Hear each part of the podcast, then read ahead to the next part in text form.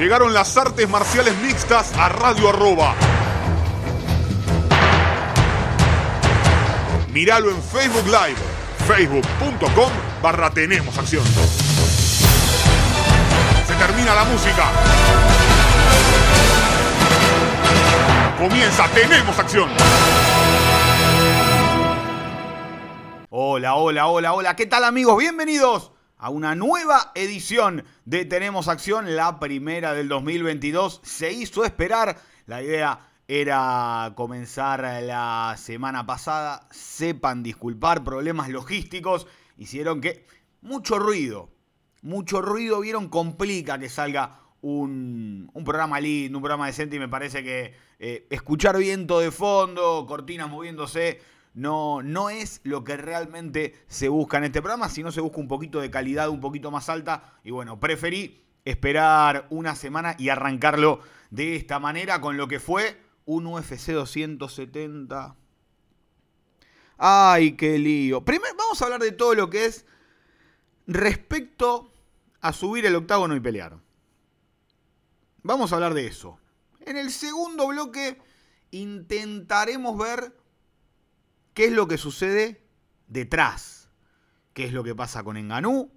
Con el contrato, con las declaraciones cruzadas que empiezan en las redes sociales, con gente que fue decepcionada por UFC, por verlo de alguna manera, apoyando el pedido de Enganú y visibilizando lo que cobran los peleadores. Que recordemos, en Las Vegas dejó de darse esa información, sí se da esa información en California, en Anaheim, donde fue este evento, y entonces muchos se sorprendieron con los pagos recibidos por los peleadores. A mí no me sorprende realmente, es, se manejaron siempre estos números. ¿Merecen más?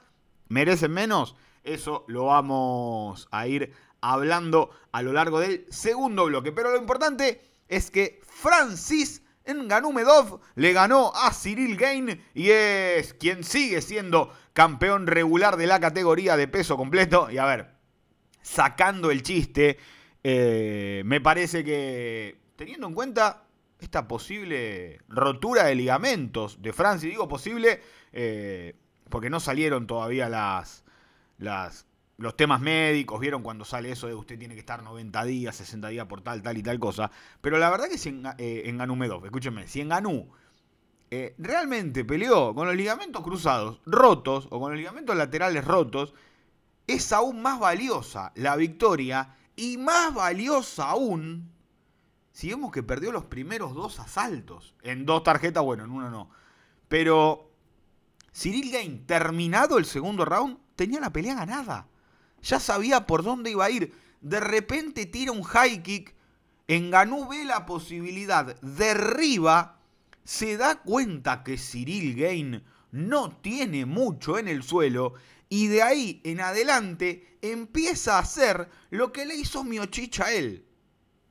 Lo que le hizo en su primera pelea Miocic a él, que es el derribo y el control en el suelo. A mí personalmente me parece que encontró la manera de ganar, pero la pelea no me gustó. No me eh, entiendo los ajustes. De ahí a creer que Enganú va a ir a derribar con tanta facilidad a otro no lo sé, pero la forma de ganar esta era así. Me parece que se notaron muchas fisuras en el juego de piso de Cyril Gain, muchas fisuras en el juego de piso, era muy fácilmente derribado. Y es difícil sacarte un tipo de casi 120 kilos de encima, por más que tenga pequeños errores. Porque Ben Rodwell, por ejemplo, no, no, no es necesario ir a John Jones. Ben Rodwell dijo, son flojos, yo los someto. Pero en ese caso, en Ganú no iría a derribar a Ben Rodwell. Hay que poner en la balanza contra quién lo hizo, cómo lo hizo cuál era el objetivo de hacerlo. Y realmente, Enganú hizo lo que debía para dar vuelta a un combate que de pie ya no tenía razón de ser. Enganú no estaba cerca de pegarle a Gain. Gain le peleó con la guardia baja. Eso demuestra la confianza del francés para mantener esa larga distancia que Ngannou no podía cortar. ¿Cómo lo hizo entonces Ngannou? Puso la pelea para abajo. Puso la pelea para abajo, controló en el suelo y se va con su brazo en alto. Primera victoria por decisión para el campeón camerunés que hizo lo que debía. Chapó, perfecto. El problema no era de él, el problema era de Gain. Y el quinto round me parece que, es una clave, porque Gain derribó, estaba controlando en el suelo, y cuando Enganú va a raspar para hacer la transición, Gain, en lugar de hacer base, en lugar de dar un paso hacia atrás, intentar ponerse de pie, de retener la posición, dijo, ok, vos me estás dando este espacio y yo voy a tirar una palanca de pierna. Y ahí sepultó las chances que tenía. Porque fue medio round de Enganú luego por encima sin hacer nada, porque realmente Enganú no estaba haciendo nada, pero más de la mitad de un round estando por encima para los jueces, eso significa victoria. Después hablamos, ¿quién intentó más en el quinto round? Y el que intentó más fue Cyril Gain. ¿Y cuál era la idea de ese supuesto nuevo reglamento? De favorecer al que va en busca de la pelea. Pero si tenés un contexto en un combate, ¿cuál era el contexto de este combate? De pie ganaba Gain, por debajo ganaba, en el suelo ganaba en Ganú, con Gain por debajo. Vos no podés jugártela hacer una palanca que ya lo había hecho en UFC. No a Enganú. No a Enganú. Que quede claro eso. No lo finalizó a Enganú de esa manera. Entonces, vos tenés que tener el contexto de la pelea en la cabeza. Si Enganú ganó el tercero y el cuarto, controlando por encima, y vos le das una mínima chance a Enganú de que termine por encima más o la mitad del, asalto, la mitad del quinto asalto, es por eso que Enganú termina con la mano levantada. Porque hubiera, a ver, una tarjeta fue 49-46, las otras dos 48-47. Hubiera sido decisión dividida a favor de Cyril Gain si esos dos minutos y medio hacía la plancha y se quedaba por encima. Son contextos. Las peleas tienen contextos. Cyril Gain, en su undécima pelea como profesional que recibe la chance de pelear por el título, comete un error gravísimo. Que es ir a buscar una sumisión perdiendo una posición. Esa posición suma más. A la hora de, ok, quédate dos minutos por encima y te va a tener que salir a noquear o a finalizar él. Ahí fue el principal error de Cyril Gain y ni lento ni perezoso, este enganú inteligente este Enganú evolucionado, este Enganú que cambió mucho su forma de pelear para esta pelea, se lleva correcta y merecidamente la victoria en la tarjeta de los jueces. Es tan sencillo como eso. La pelea, la, gente se queda con ese derribo del tercer round. La pelea fue aburrida. La pelea tuvo muy pocos momentos de determinados picos en los cuales uno dice, che, estuvo bueno esto, che, estuvo bueno lo otro. Pero realmente la pelea no fue divertida y no fue lo que uno espera para los dos mejores tipos de una categoría, como la máxima categoría de peso. No fue la mejor... A ver, si vos ves a esas dos moles físicas y Jardín en el medio, y uno quería una gran pelea. Estratégica, muy. Cambios de dominio, uno solo. En ese tercer round. No fue y vino constantemente.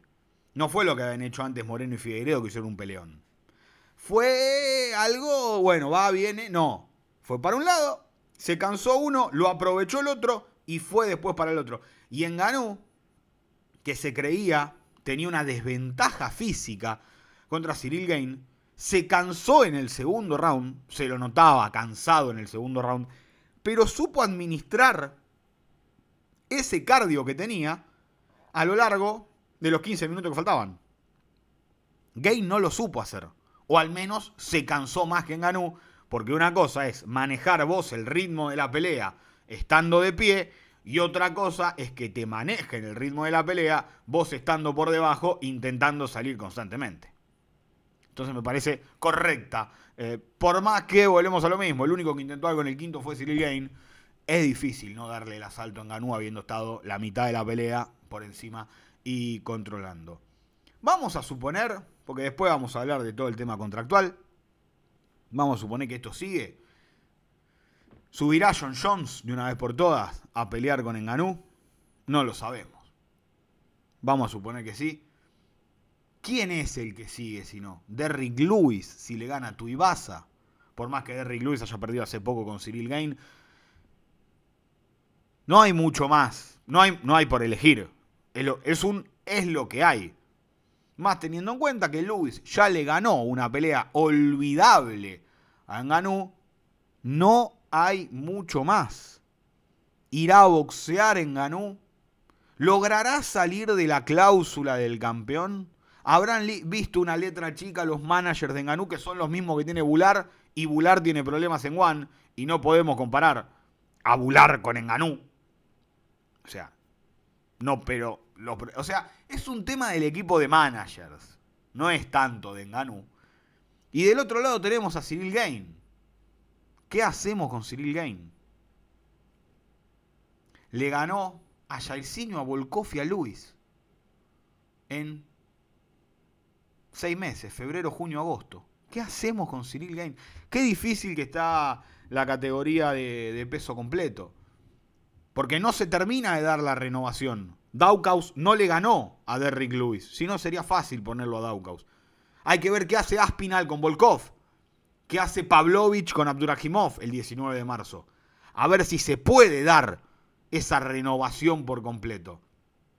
¿Quedará vacante el cinturón de peso completo? Caso quede vacante, Gain probablemente pelee por ese título.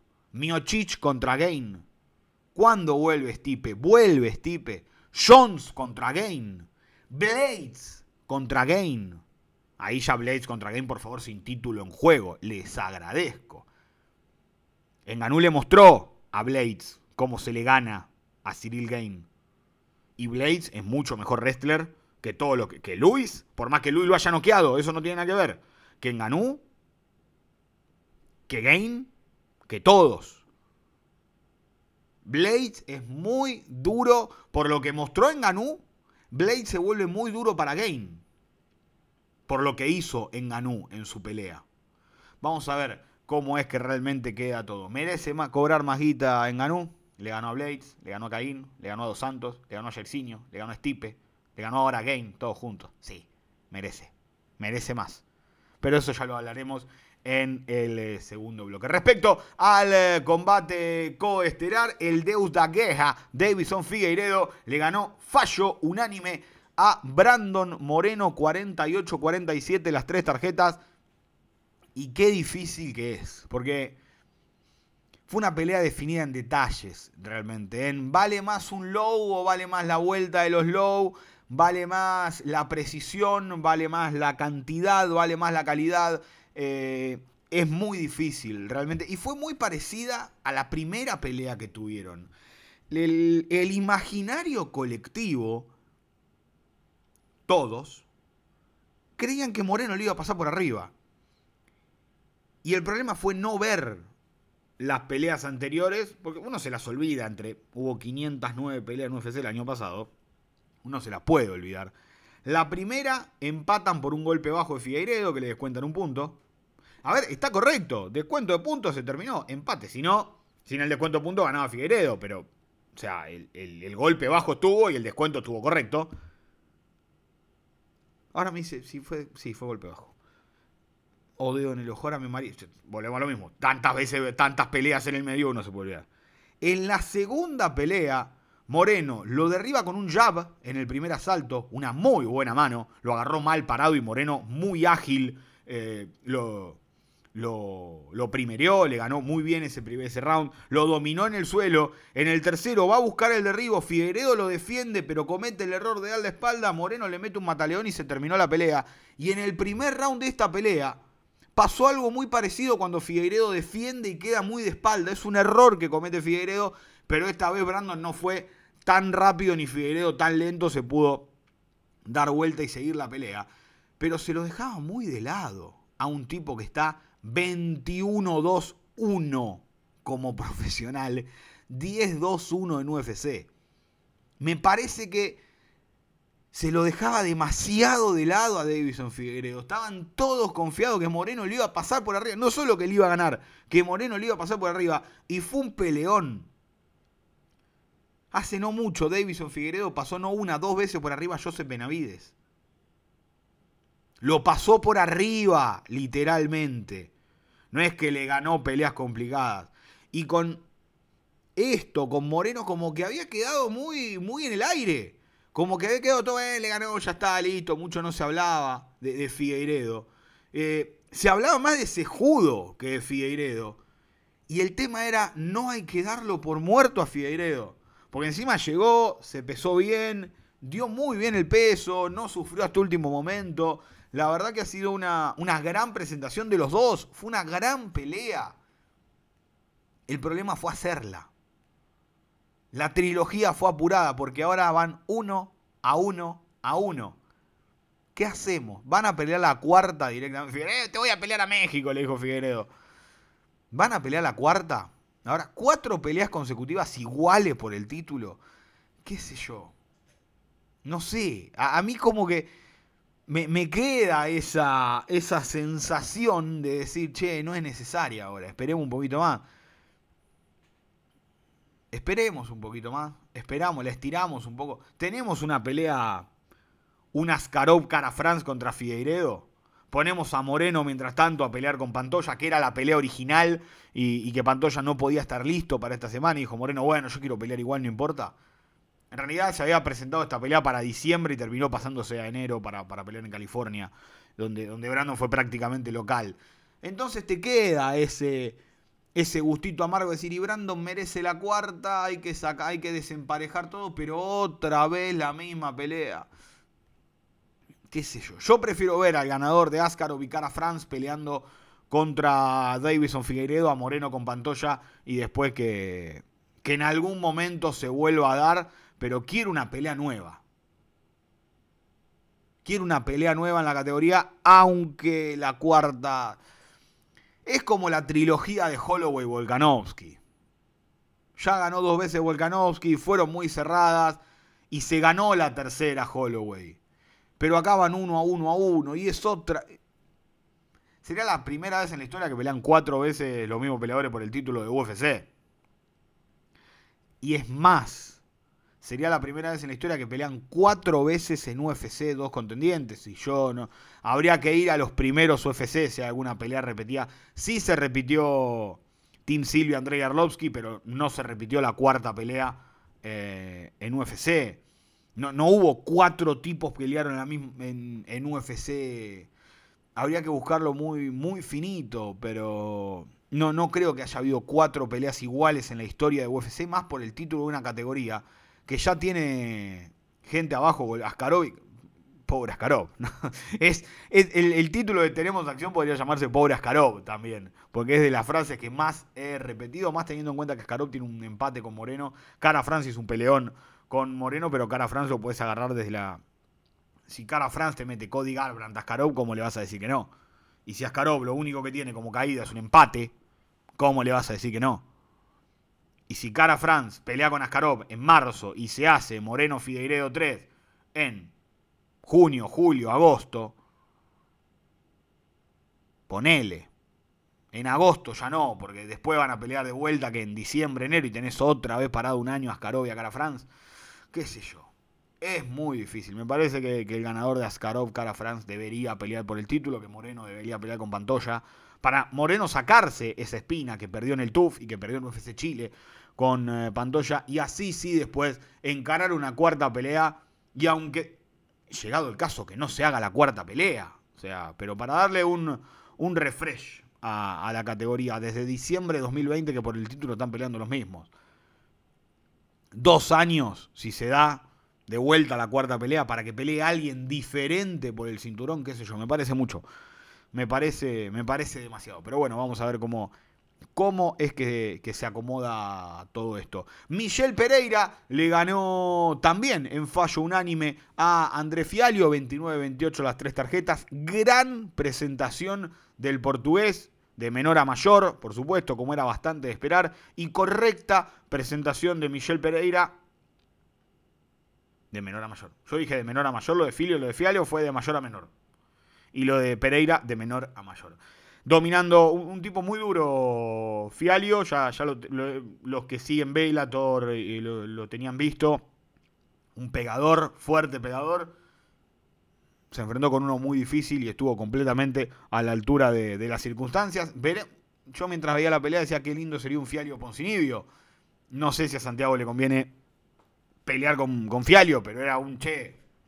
Qué lindo que hubiera sido que, peleen, me parece que, que emparejan bien bien los dos, un Fialio que va para adelante, que no te tire una patada, estaría buena para Santi. Me parece que es una pelea que le puede dar ritmo a, a Santiago después de la derrota con Jeff Neal. Y del otro lado tenemos un Michel Pereira que puede volver a hacer la pelea con Salikov, que no se hizo, que era la planteada para la semana pasada y la que se cayó por protocolos de COVID. O si no, me parece que sería una buena prueba la de Michel Pereira con Li Jingliang. Me parece que que es una más que interesante pelea, un, Pereira contra Li Jingliang. Continuando con eh, el main card, Said Nurmagomedov. 47 segundos necesitó para meter una guillotina bestial a Cody Steyman, un tipo que ha sido top 10, Cody Steyman, y Said Nurmagomedov, que no es nada directo de Javib. Directo no es nada, no es primo directo. Eh, está 15-2 como profesional, 4-1 en UFC, perdió con Raboni Barcelos.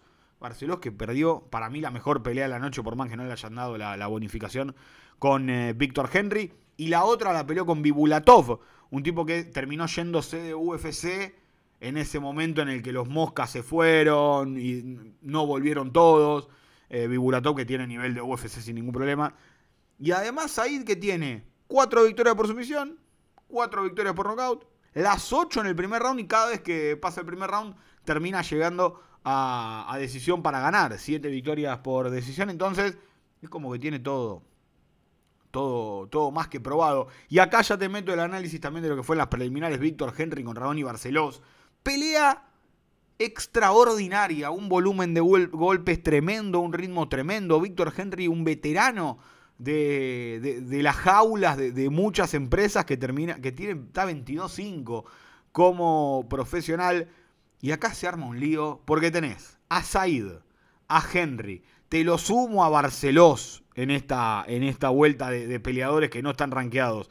Yáñez, Valiev, Jack Shore. Qué difícil que la van a tener Marlon Moraes, Pedro Muñoz, Frankie Edgar, Incluso Song Yadong, para mí Song Yadong, por más que pelee con Morales, la va a tener difícil.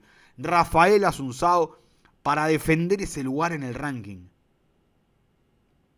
Yáñez, Valiev, Shor, Valiev y Shor pelean entre ellos el 19 de marzo. Said Nurmagomedov. Qué difícil que la van a tener. Raón y Barcelos.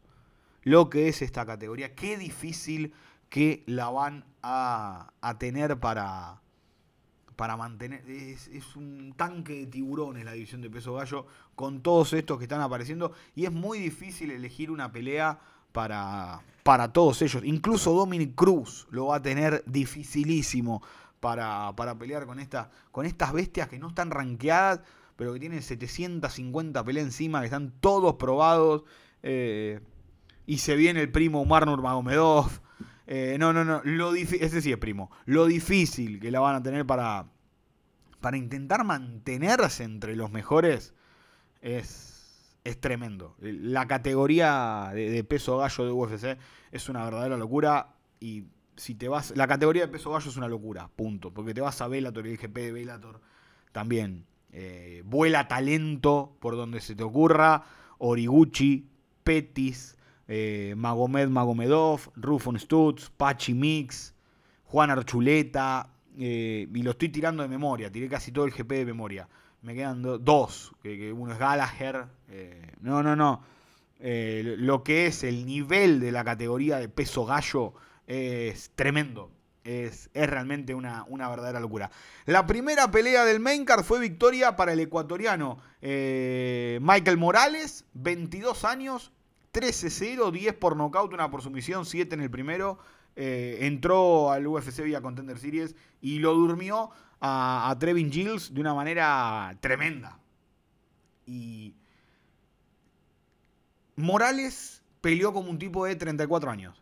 No, como un pibe de 22. Y eso está bueno porque casi en el primer, segundo, tercer intercambio, muy rápido, eh, Gilles lo agarró mal parado, lo sentó de una mano, eh, dio vuelta a la pelea, se calmó, se tranquilizó. Gilles fue medio desesperado y lo encontró con una mano que lo desparramó en el suelo eh, con, una precisión esa derecha, aprovechando el, desespero de Gilles y después eh, el uppercut que no tenés que errar cuando está el tipo en el piso cayéndose, no lo erró y, vaya victoria que consigue Michael Morales que, hace ruido muy rápido en UFC. Calma, tranquilidad, 22 años tiene. 22 años, ¿sabes lo que puede crecer este pibe? Es una animalada. Ya hablamos de la locura que, hicieron Barcelos y, y Víctor Henry, fue victoria fallo unánime para el eh, norteamericano que debutaba eh, en UFC, el australiano Jack de la Madalena. Está 11, uno ve está 11-2 como profesional, le ve la cara, tiene todas las batallas encima, la cara de Madalena. Tiene 25 años nada más. Tiene 25 años. Yo creí que tenía un poquito más. Cuando vi que tenía 25 me sorprendió. Arrancó la carrera 0-2 y metió 11 victorias seguidas, 9 por nocaut, una por sumisión. Guerrero como pocos, Jack de la Madalena. Me encantaría verlo con Matthew Semmelsberger. Eh, me parece que, emparejan muy bien. Es de estos tipos que, de la Madalena que me parece que, uno va a querer ver siempre pelear. Eh, casi que, te diría show asegurado. Tony Gravely le ganó a Simon Guillotina Oliveira. Deje de tirar guillotina, señores. De cualquier, de cualquier manera, el tipo va y tira una guillotina. En otra empresa pega, en UFC no tanto, no es tan fácil, mi querido Simon. 30-27, las tres tarjetas para Tony Gravely. Matt Frébola, una pelea épica Genaro Valdés. Genaro Valdés se comió 4 o 5 knockdowns. Lo que se. A ver, es esto Genaro Valdés. A esto vinimos, ¿eh? ¿eh? es eso Genaro Valdés contra Matt Frébola. Esa pelea queríamos. Un, round y, que banquen hasta donde se pueda. Bueno, Frébola le ganó nocaut técnico en el primero.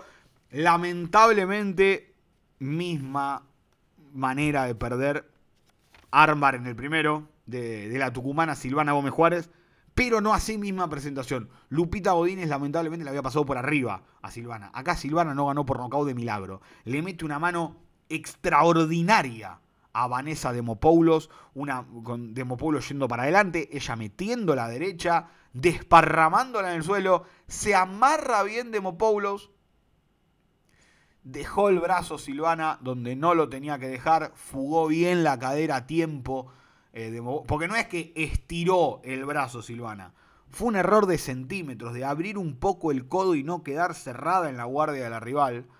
Y cuando abrió un poco el codo, Demopoulos sacó palanca de brazo, performance de la noche, incluida para Vanessa Demopoulos. Una lástima. Ojalá le den una nueva chance a Sil. Las dos peleas la perdió por sumisión en el primer asalto. Eh, el dato es ese. Lamentablemente, el dato es ese. Eh, uno va a ver el récord 2 sub 1, dice. No dice que a Demopoulos casi la noquea. Llega, a ver, la, está 10-4 como pro Silvana. Perdió con Poliana Botelio, Alian Lipski, Lupita y ahora Demopoulos. Cuatro rivales muy buenas, muy buenas. Eh, ¿Qué sigue para ella? Ojalá una chance más. Y hay Sam Hughes, Miranda Craig, eh, Granger, Mario Oliveira, Mallory Martin, Istela Núñez. Eh, rivales hay. Hay que ver si le dan esa nueva oportunidad. Ojalá se la den. UFC está, está repartiendo, repartiendo oportunidades, así que una tercera pelea podría, podría llegar tranquilamente. Gloria de Paula, Diana de Belvita. Si Belvita llega a perder con De Paula, cualquiera de los dos puede ser rival también de ella porque pasarían a estar 1-2 y 1-3, algo así. Nada, rivales, rivales hay un montón. Hay que ver si una debutante en UFC, alguien que venga del contender. Rivales hay. Hay que ver si están las ganas de darle esa chance. Y en la primera pelea de la velada, Jasmine Yasuda Vicious le ganó fallo unánime a Kay Hansen, que va a bajar de categoría. Kay Hansen, que lo mejor que había mostrado, había mostrado un peso paja.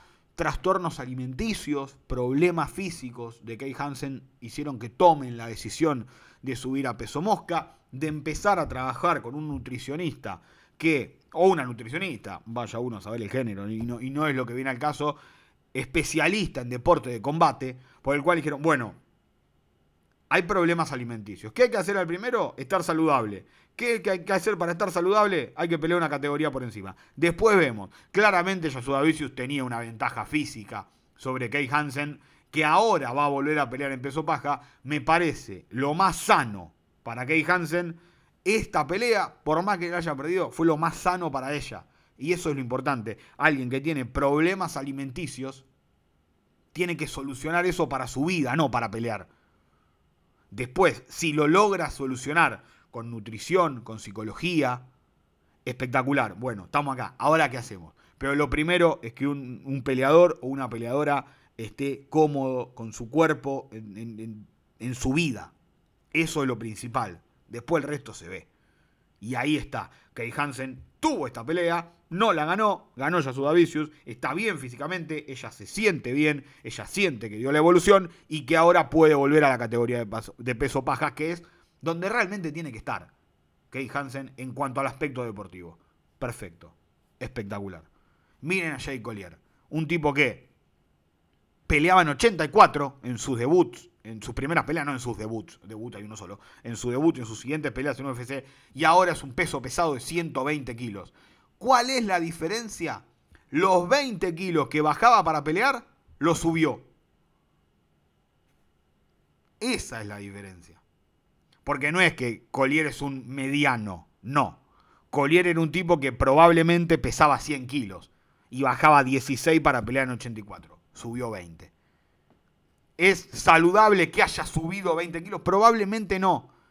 Pero esa suba de 20 kilos de más probablemente también se haya dado por los problemas que a él le generaba pelear en 84. Que cada uno pelee donde sea saludable para esa persona. Basta de cortar 132 kilos para una pelea. Vamos a hacer la mínima pausa y, pues, vamos a hablar de lo, para lo que vinieron. Vamos a hablar del lío de Enganú, de La Plata, de cuánto tienen que cobrar, de cuánto no tienen que cobrar los peleadores. Pero eso, mínima, son 5 segundos, ya lo saben. Pausa y ya volvemos con más Tenemos Acción. Dale. Continuamos con más Tenemos Acción y ahora llegó el momento de embarrarnos y de ver hasta dónde, a ver qué sale. Enganú cobró 600 mil dólares por pelear y bonos de pay-per-view. Nunca sabemos cuántos son los puntos de pay-per-view porque eso eh, es privado del contrato. Lo que UFC dice es, vos vas a, le dices a la comisión, se cobra tanto por pelear. Ok, entonces tomemos que cobró 600 mil dólares más bono por, eh, por pay-per-view. ¿Merece más? Y yo creo que en Ganú ya estábamos hablando del millón, ¿no? Millón y un poco. Ok, se dice en las redes, por, como siempre, se dice, se ofrece, se cuenta que Tyson Fury quiere pelear con Enganú y le habría ofrecido bolsas recontra hipermillonarias de 10, 20, 30 millones, como si 10, 20 y 30 fuera lo mismo. Tyson Fury para su pelea con Deontay Wilder cobró 3 millones de dólares y Deontay Wilder cobró 4 para una de sus peleas. 3 y 4. Para una de las peleas más vendidas de los últimos años del boxeo, más porcentaje de pay-per-view, que tampoco sabemos cuál es, como no lo sabemos acá. Enganú puede subir, por supuesto, su pedido y está en todo su derecho de pedir más dinero en Ganú. Pero, pero, ¿qué es lo que pasa acá?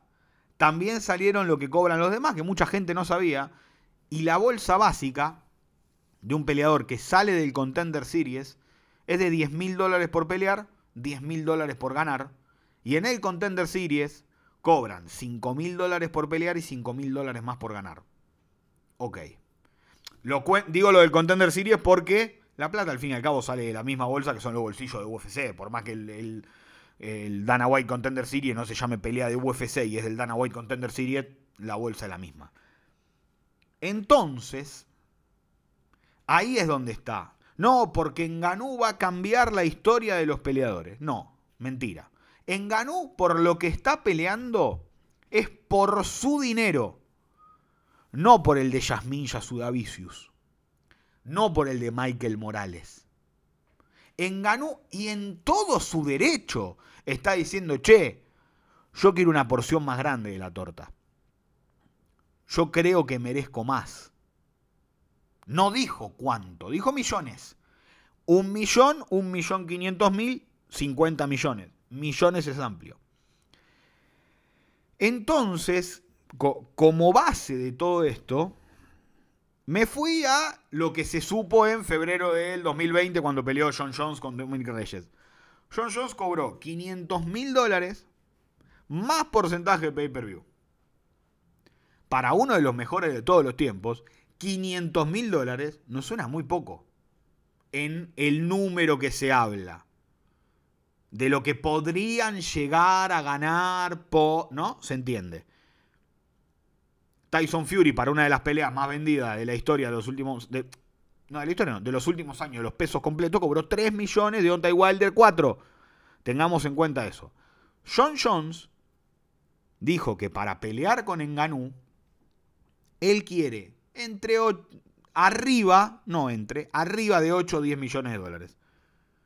Vamos a suponer entonces, y, y, lo ponemos en John Jones, que es el que nombró, el que dijo un número.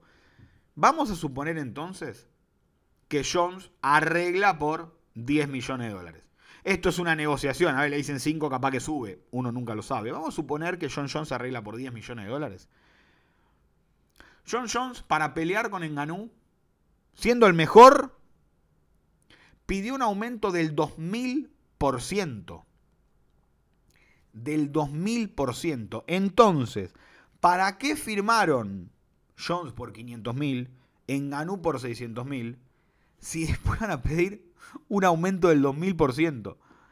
¿Entienden en, en el respecto a números de lo que se habla? UFC le da un porcentaje menor de todas sus ganancias a los peleadores. Podrían, dar, podrían darle un porcentaje mayor, por supuesto. ¿Por qué no se puede comparar con la NFL, con la NBA, con la Major League Soccer, con la liga de béisbol? Porque esas ligas trabajan con franquicias. Y después las franquicias con peleadores, con, con jugadores que tienen topes salariales. UFC no está hablando acá de un tope salarial en ningún momento, es sentarse a hablar. Se rumorea que Javi ha llegado a cobrar 6 millones de dólares. Que Nate y Connor 3 y 2. Entonces, al no tener este tope salarial, UFC puede soltarle todo a un peleador. Más Vidal habló de un sindicato, ¿se acuerdan? Antes de subirse un jet privado y cobrar millones de dólares por pelear la primera con Usman. Después no habló más, más Vidal, de un sindicato. Y entonces, ¿qué, a, qué quiero llegar?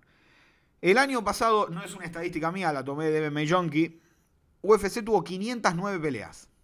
Esta, el total de las peleas, no lo conté, este año sí lo estoy contando. ¿Eso qué genera? Que UFC haya tenido que pagar 1018 bolsas. De las de 500 mil dólares y de las de 10. No importa. Hubo 1018 bolsas pagadas por UFC. No digo 1018 peleadores porque obviamente no fueron todas las peleas con tipos distintos. Que se entienda. Si estuvieran peleando por algo para mejorar el deporte, como ya se empezó a decir, ¿qué hacen John Jones y Ngannou? Dicen, queremos mejorar las bases de este deporte y no pelean solamente por la suya, pelean por la del resto.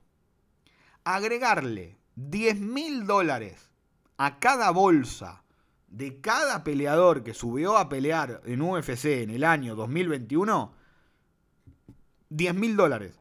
Imagínate, Michael Morales en lugar de cobrar 10 más 10 cobraría 20 más 10. Josecito Pérez en lugar de cobrar 16 más 16 cobraría 26 más 16.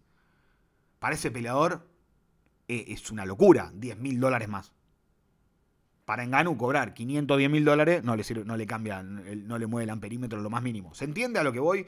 Entonces, para UFC agregar 10 mil dólares en cada bolsa, estaría gastando anualmente 10 millones 180 mil dólares. John Jones pide 9 millones 500 mil para él. Entonces, no estamos hablando de una batalla de los pobres peleadores contra el imperio de Dana White. Estamos hablando de una batalla en la que Enganú, Jones, más Vidal en su momento, quieren visibilizar algo que demasiado visibilizar no les importa, porque a ellos les pagan y se termina el problema.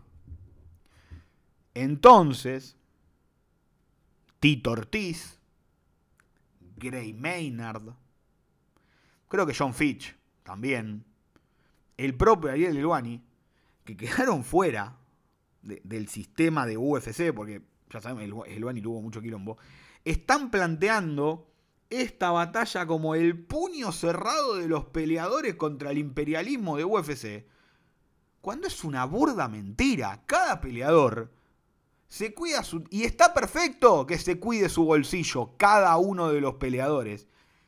Y a nadie lo obligan a firmar un contrato con una pistola en la cabeza.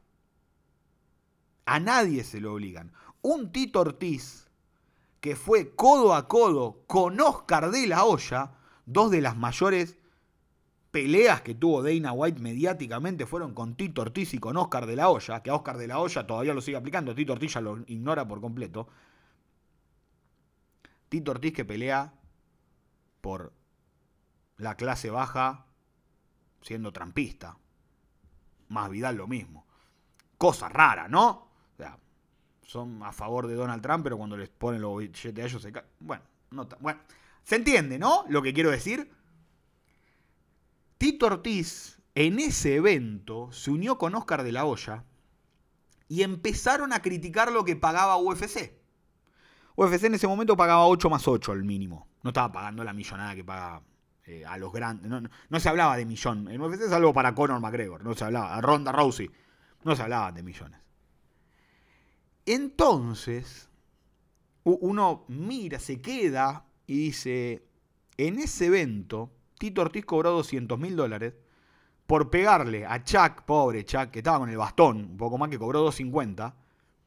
Toda la cartelera por debajo de ellos dos, en total, cobraron 130 mil dólares. Un Tito Ortiz que cobró 300 mil en una pelea de Bellator cuando Michael Chandler peleando por un título esa misma noche cobró 25. ¿Se entiende el punto al que quiero llegar?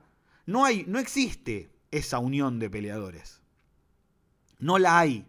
Porque cada uno mira su bolsillo y, que lo pongan en Ganú ahora algunos personajes como el gran peleador que en Ganú quiere lo suyo, lo que él considera que merece y está perfecto que él pelee por lo suyo.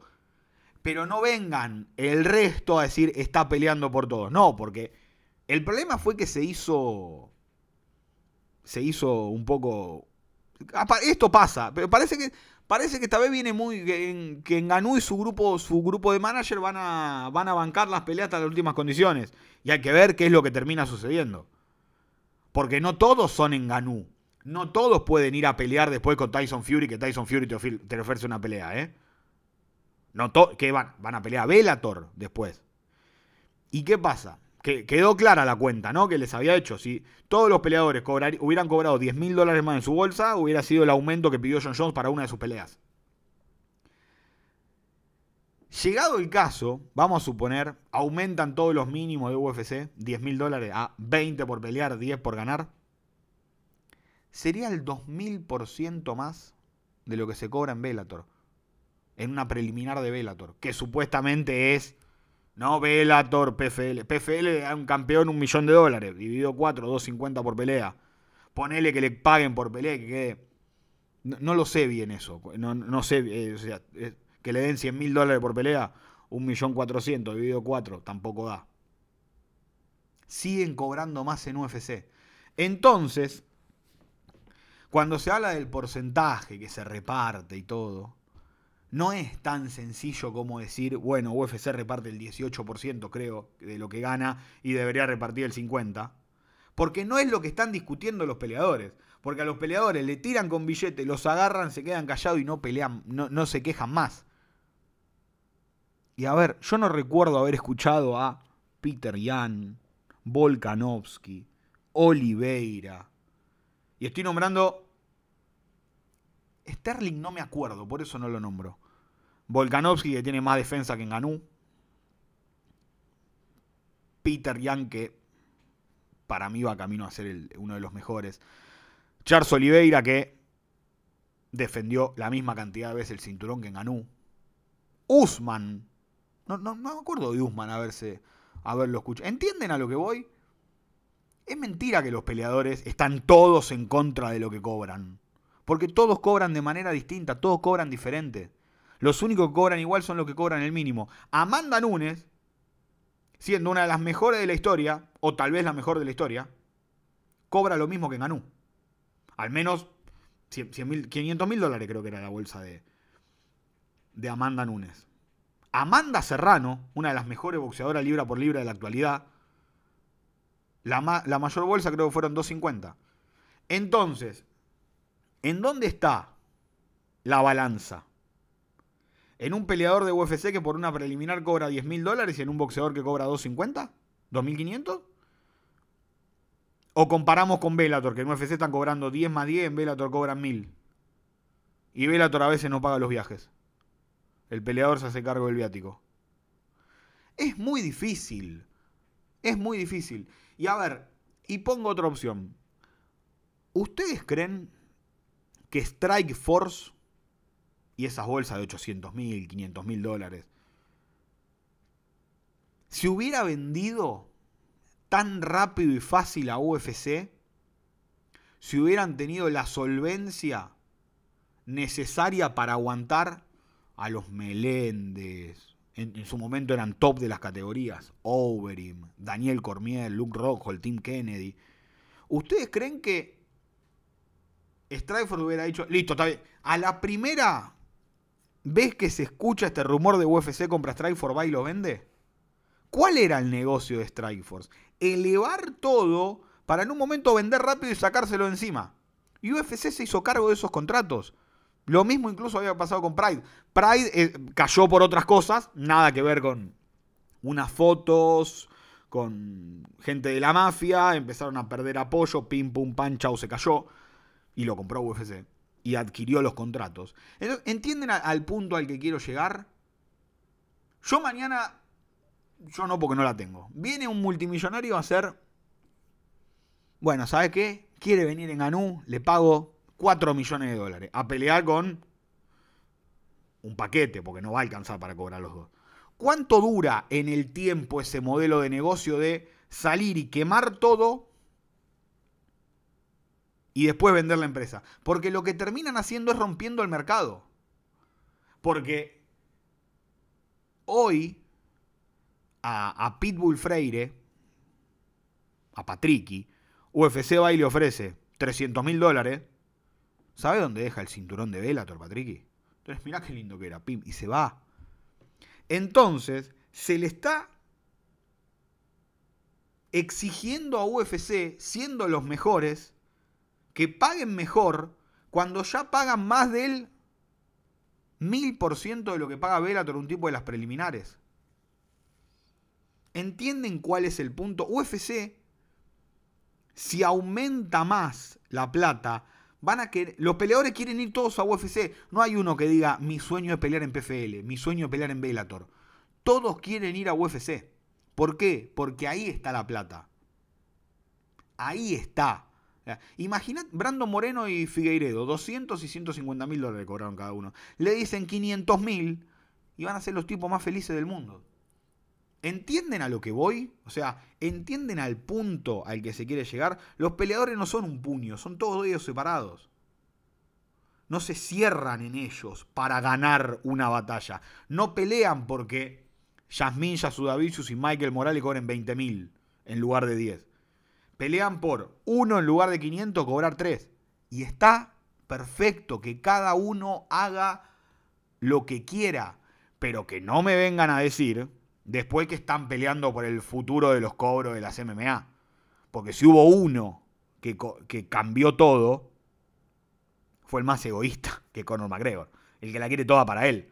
Nate Díaz, antes de pelear con Conor McGregor, creo que no me acuerdo si Michael Johnson o Bobby Green, y no voy a andar buscando tanto ahora, cobró 20 mil dólares por pelear y 20 mil dólares por ganar en su pelea previa a pelear con McGregor. Después empezó a vender. Hicieron un BMF por Masvidal y Ney Díaz.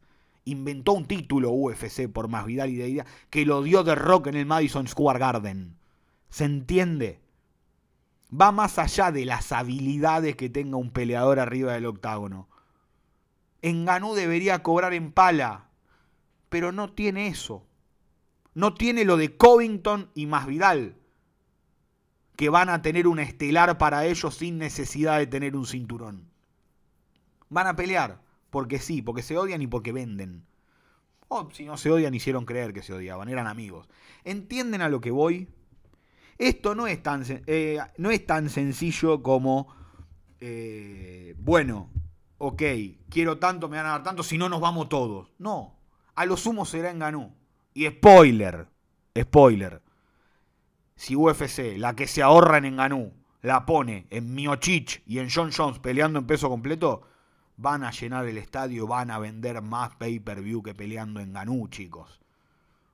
¿Entienden a, lo que voy? La actitud de caprichoso de Dana White, al pedo. Pero lo que hace Dana White es decirle, ya pasó con Enganú. Lo de Enganú viene de larga data, es una pelea casi personal. Dana White después de Overeem a Enganú lo amaba y dijo, después de esa pelea, nunca vi un tipo con el ego tan grande. Le ganó Miochich, le ganó Luis en una pelea espantosa y lo mandó a un Fight Night en China a las 5 de la mañana con Caris Blades. Bueno, un calladito fue, ganó y se hizo el camino de vuelta. Le dijo, tenés que pelear en agosto con Cyril Gain, creo que era en su momento, Derrick Lewis, no me acuerdo. No, no quiero, interino. ¿Por qué? Porque el que manda soy yo, no vos. En Ganú lo que está haciendo es hacerse valer como campeón y por lo que él cree merecer. Y Dana White está diciendo, esto es mío y esto lo manejo yo. Es una cuestión de egos, chicos. No es una cuestión que va a cambiar el mundo de las MMA. Me ¿Escucharon a Glover Teixeira quejarse por lo que cobra? ¿O Ian Blachowicz quejarse por lo que cobra? No. Porque para ellos es, está bien, listo, yo firmé esto, está bien. El problema es quejarse de lo que uno firmó y de lo que uno aceptó también. Vamos a ver cómo se dan las negociaciones. No está, volvemos a lo mismo. No está mal que Enganú quiera cobrar más plata. Para nada mal. Para nada.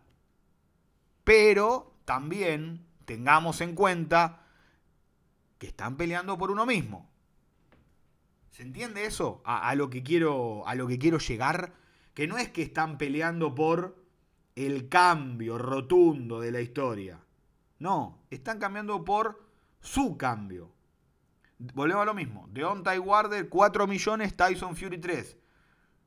Charlotte Hart en la misma velada 1 millón. Jason Wilborn, su rival, 30 mil.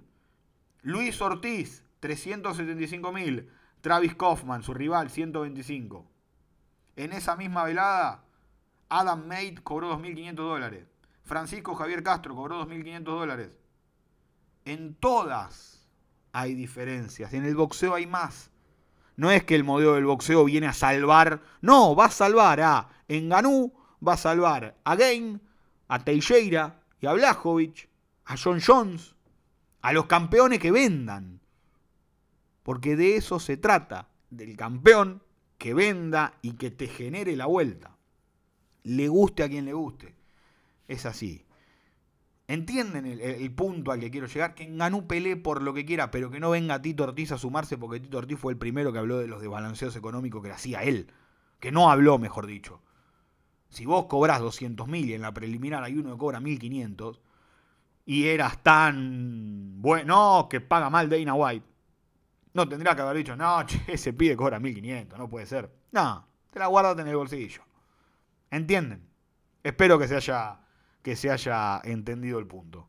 De esta manera nos despedimos de este Tenemos Acción. Eh, capaz que la semana que viene armamos, analizamos pelea. La semana que viene vamos a hacer uno analizando lo, lo que esté lo que esté por suceder y pasando en el mundo de las artes marciales mixtas. Hemos vuelto y hemos vuelto para quedarnos.